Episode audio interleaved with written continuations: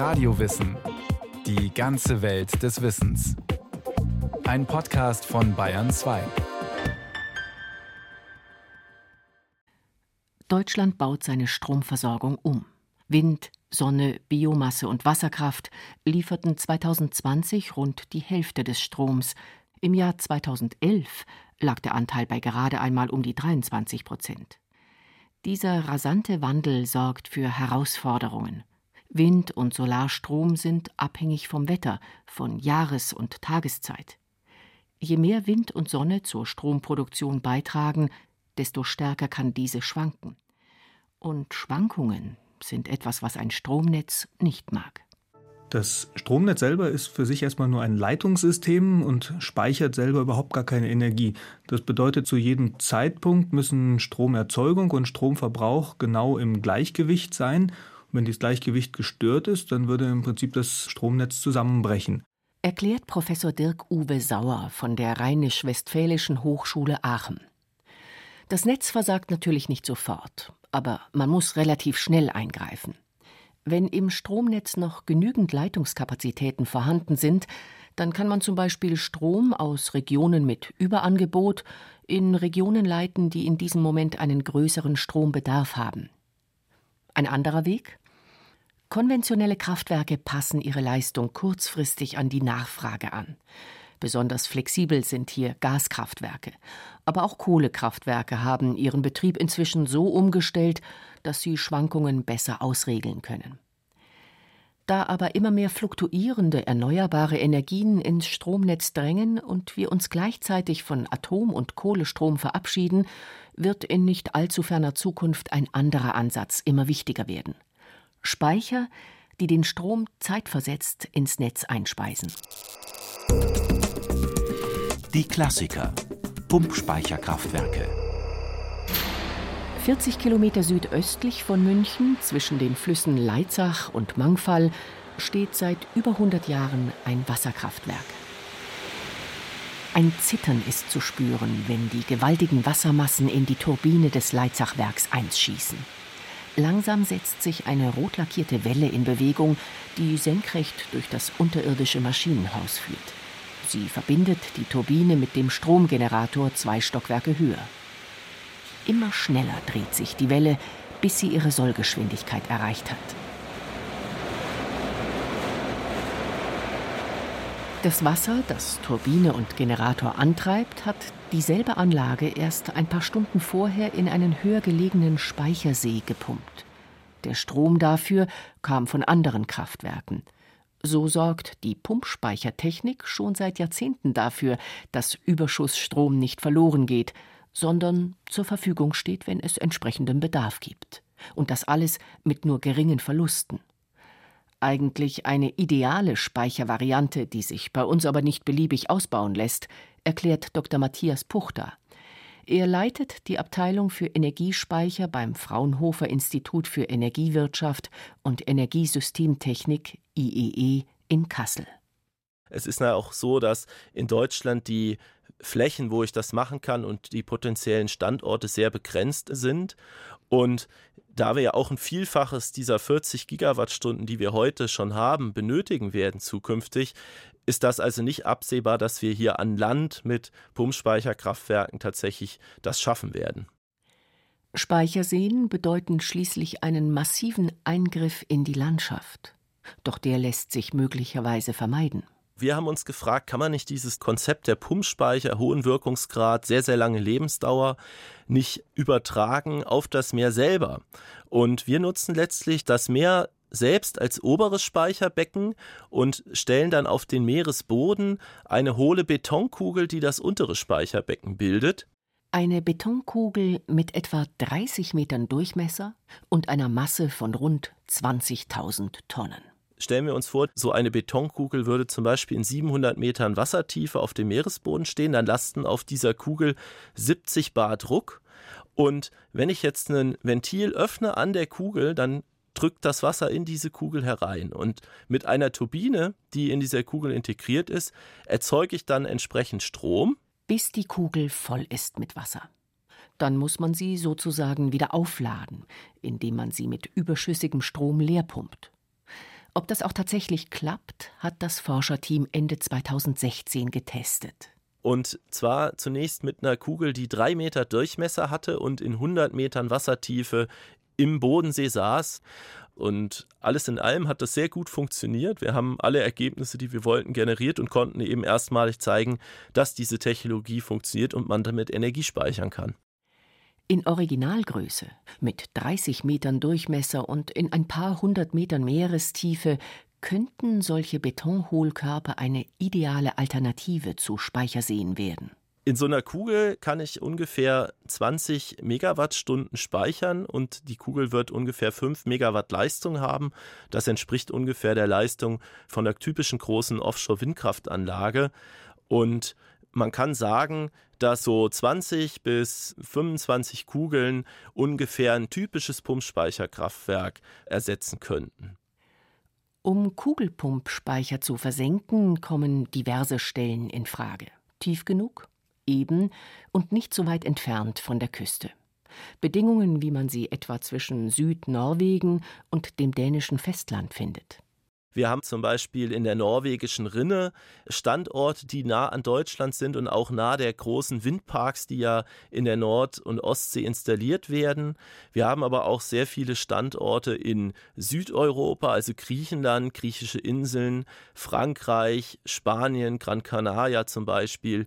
Also Europa, muss man sagen, ist tatsächlich der Kontinent mit dem größten Potenzial der Technologie. Rund 170 Terawattstunden könnte man da installieren. Eine Kapazität, die gut dem 4000-fachen sämtlicher deutscher Pumpspeicherkraftwerke entspricht. Auch an Land könnte man solche Wasserbatterien aufbauen, zum Beispiel in tiefen Tagebaugruben wie dem Hambacher Loch. Allerdings müssen sich die Forscher vorher erst einmal an die endgültige Kugelgröße herantasten. Als nächstes wollen sie es im Maßstab 1 zu 3 versuchen. Bis sie tatsächlich in der Lage sind, 30 Meter Hohlkugeln zu gießen, wird es noch eine ganze Weile dauern. Das Unikat. Ein Druckluftspeicher unter der Erde. Mit überschüssigem Strom Pumpen zu betreiben und so elektrische Energie für ein paar Stunden in einer anderen Form zwischenzuspeichern, das geht nicht nur mit Wasser, sondern auch mit Luft. Die weltweit erste Großanlage dieser Art arbeitet seit Ende der 1970er Jahre in Huntorf zwischen Oldenburg und Bremen. Das Prinzip ist einfach. Die Luft wird unter hohem Druck in einen Behälter gepresst. In Hundorf sind es zwei große unterirdische Kavernen in einem Salzstock, erläutert Matthias Puchter. Wenn ich jetzt den Speicher mit Druckluft gefüllt habe und möchte Energie abrufen, dann expandiere ich letztlich die Luft. Also ich entlasse quasi diese Luft aus meinem Druckluftspeicher. Wobei sie durch eine Turbine strömt, die einen Generator antreibt. Das Prinzip hat sich allerdings bislang nicht wirklich durchsetzen können. In Deutschland blieb es bei dem einen Druckluftspeicherkraftwerk. Nur in den USA entstand etwas später eine ähnliche Anlage. Geforscht wird aber nach wie vor an diesem Thema. In der Schweiz gab es zum Beispiel Tests mit einem alten Tunnel als Speicher. Und es sind weitere Großanlagen geplant, etwa in Australien. Die Technologie hat jedoch einen entscheidenden Haken, beschreibt Dr. Stefan Zunft. Er leitet das Fachgebiet Thermische Kraftwerkskomponenten am Deutschen Zentrum für Luft- und Raumfahrt DLR in Stuttgart. Das kennt jeder, wenn er mal eine Luftpumpe in der Hand gehabt hat. Wenn man dort Luft komprimiert, dann wird es warm. Und das ist auch bei Druckluftkompressoren so. Ein Teil der Energie, die man zum Komprimieren aufwendet, geht eben auch in Wärme. Wenn wir von einer Anlage sprechen, die mit etwa 60, 80 Bar arbeitet, das sind schon relativ hohe Drücke, erhalten wir dort Temperaturen, die zwischen 500 und 650 Grad liegen. So heiß darf die Luft auf keinen Fall in die Salzkaverne. Sie muss vorher abgekühlt werden. Die Wärme geht dabei ungenutzt in die Umgebung. Und wenn die Luft wieder aus dem Speicher strömt, wird es ebenfalls schwierig mit den Temperaturen. Man kennt das Phänomen von Spraydosen. Wenn wir Luft expandieren, dann wird die zunächst kalt und die wird kälter, als es für die Turbine gut wäre. Eventuelle Feuchtigkeit könnte auch zu Eis werden und dort die Turbine schädigen. Weshalb die ausströmende Luft in Huntorf erst einmal mit Hilfe einer Gasfeuerung erwärmt wird. Ebenfalls Energieverschwendung. Der Wirkungsgrad der Anlage liegt deshalb bei nur gut 40 Prozent. Man bekommt also gerade mal zwei Fünftel von dem wieder heraus, was man an Strom hineingesteckt hat. Wesentlich verbessern ließe sich das, wenn man die Wärme vom Hineinpumpen der Luft speichern würde, um später die herausströmende Luft damit auf turbinentaugliche Temperaturen zu bringen. So wären Wirkungsgrade von rund 70 Prozent möglich. Das ist jedoch immer noch weniger als bei Pumpspeicherkraftwerken, die liegen bei etwa 80 Prozent. Und es kommt auch bei weitem nicht an elektrochemische Speicher heran, die schaffen teilweise 90 Prozent und mehr.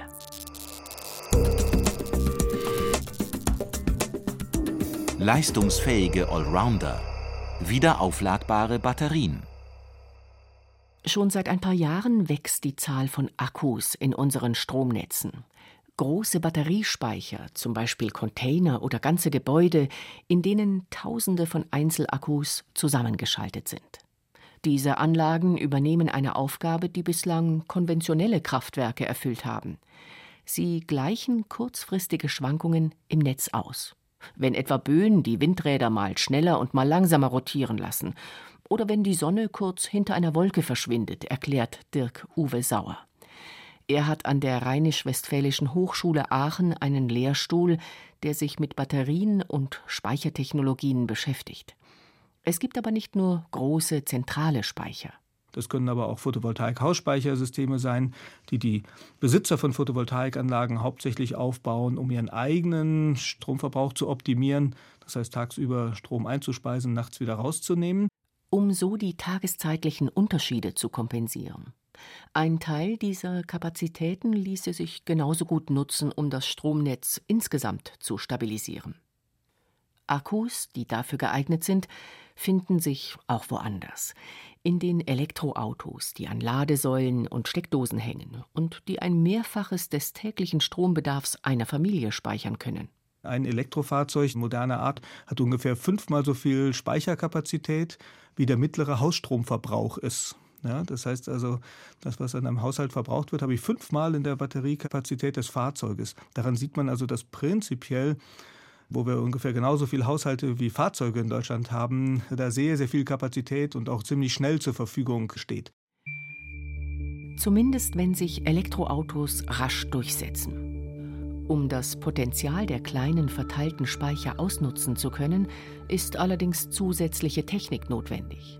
Zum einen, um zum Beispiel den Strom aus den Autoakkus bei Bedarf wieder ins Netz zu bekommen.